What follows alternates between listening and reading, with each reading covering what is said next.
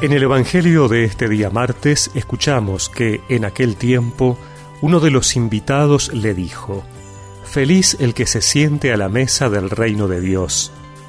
Jesús le respondió, Un hombre preparó un gran banquete y convidó a mucha gente.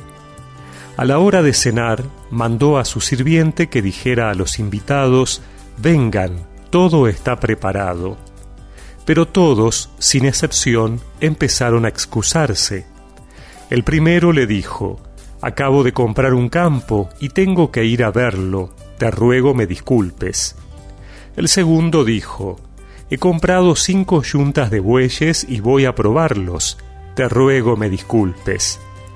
Y un tercero respondió, Acabo de casarme y por esa razón no puedo ir. A su regreso, el sirviente contó todo esto al dueño de casa, y éste, irritado, le dijo, Recorre enseguida las plazas y las calles de la ciudad y trae aquí a los pobres, a los lisiados, a los ciegos y a los paralíticos. Volvió el sirviente y dijo, Señor, tus órdenes se han cumplido y aún sobra lugar. El Señor le respondió, Ve a los caminos y a lo largo de los cercos, e insiste a la gente para que entre, de manera que se llene mi casa. Porque les aseguro que ninguno de los que antes fueron invitados ha de probar mi cena.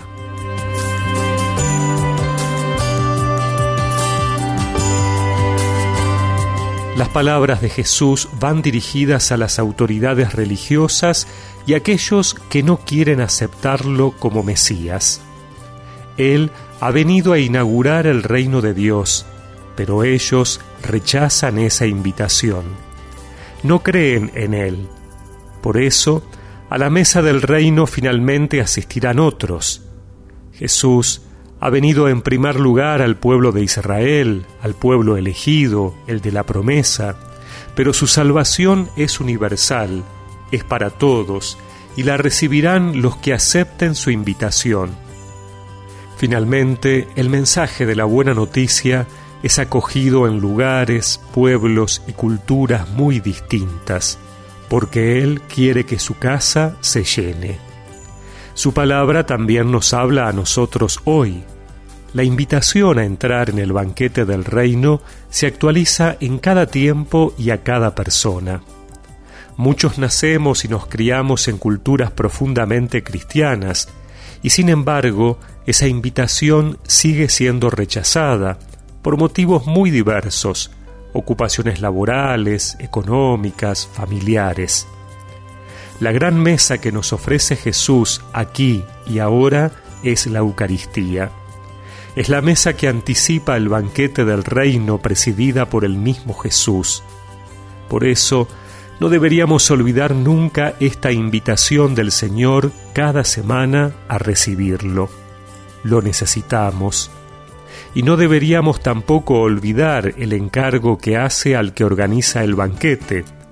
Cuando la sala está vacía, hay que salir a invitar a otros, a los excluidos por el resto de la sociedad, e insistir por los caminos que entren en su cena, porque los otros no eran dignos.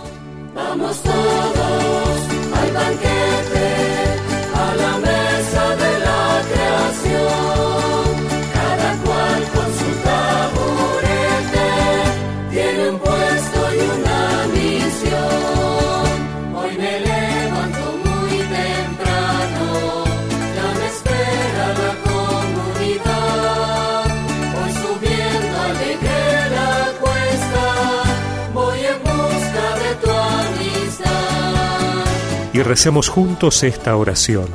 Señor, que nunca me aleje del gran banquete que nos preparas en cada misa, para que podamos encontrarnos contigo cada semana.